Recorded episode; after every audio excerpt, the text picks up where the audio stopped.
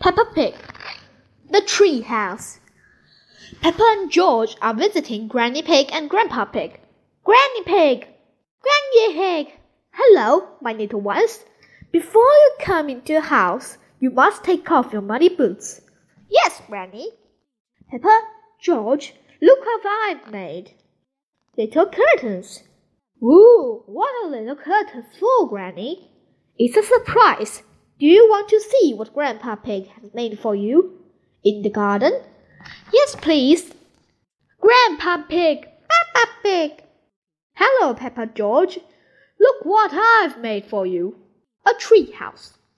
A tree house for George and me. And the little curtains are for you tree house. Hooray! Peppa and George love their tree house. Thank you, Granny Pig. Thank you, Grandpa Pig. Who wants to go first inside the tree house? Me, me. In you go then. Before I go in my tree house, I must take off my muddy boots. I'm in my tree house. I'm in my tree house.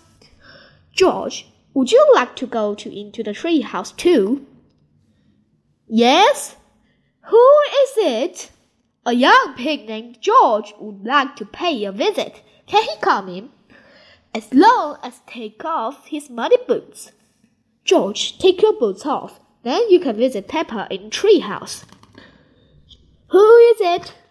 George? Yes, who is it? It's Mummy Pig. Have you room for any more visitors? Oh, you have to say the secret words. Then you can come into our house. I see. And what are the secret words? I had to whisper them to you. The secret words are ah, Daddy's big tummy. I see. Say the secret words. Daddy's big tummy. That's right. Daddy's big tummy. I think those are silly secret words. Mummy, before you come in our tree house, you must take off your boots. Of course. There's room for Daddy too. Say the secret word, Daddy. Can I have different secret words, please? No. Oh, all right. Daddy's big tummy. That's right. You can come in now. Daddy, take your boots off.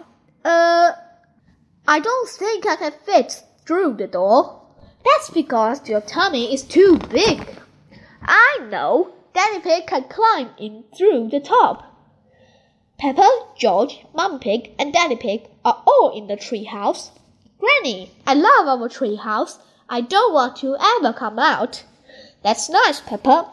But are you sure you don't want to visit me in the house? No, thank you, Granny. Okay, in that case, Grandpa Pig and I will just have to eat my homemade cookies all by ourselves. Cookies! Granny Pig!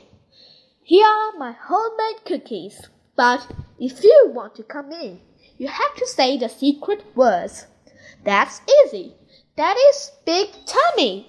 That's right. Well, I still think that those are very silly secret words. The end.